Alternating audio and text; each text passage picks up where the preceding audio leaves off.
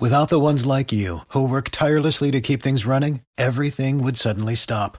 Hospitals, factories, schools, and power plants, they all depend on you. No matter the weather, emergency, or time of day, you're the ones who get it done. At Granger, we're here for you with professional grade industrial supplies. Count on real time product availability and fast delivery. Call clickgranger.com or just stop by. Granger for the ones who get it done. Lunes 2 de mayo, yo soy Alejandro Villalbazo y esta es la información que sirve. Exceso de legítima defensa, ese fue el término bajo el cual estuvo en la cárcel, absurdo término. Gracias a Dios, ya lo dejaron en libertad. Manuel Hernández.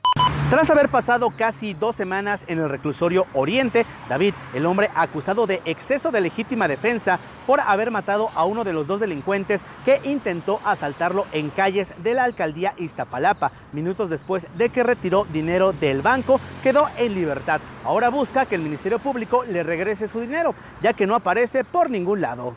¿Es bueno o es malo comer de pie? Iñaki Manero. Gracias, Alex. ¿A poco no les ha pasado que por este asunto de las malditas prisas tienes que pararte en la taquería de al lado, esa taquería en donde tienes que comerte de pie esos cinco taquitos al pastor y cuando los terminas rápido a lo que sigue? De acuerdo con un estudio de la Universidad de Chester, en Reino Unido, comer de pie hace que mastiques la comida más rápido y por lo mismo se traga más aire. Esto podría derivar en peores digestiones y menor sensación de saciedad. El estudio señala que la mejor manera de no sufrir indigestiones y tener buena salud intestinal es saborear cada bocado, comer despacio, sí, saboreando los alimentos y tener razón las abuelas, comiendo de pie, tardas más en llenarte. 8 por la reclasificación, Tocayo Cervantes.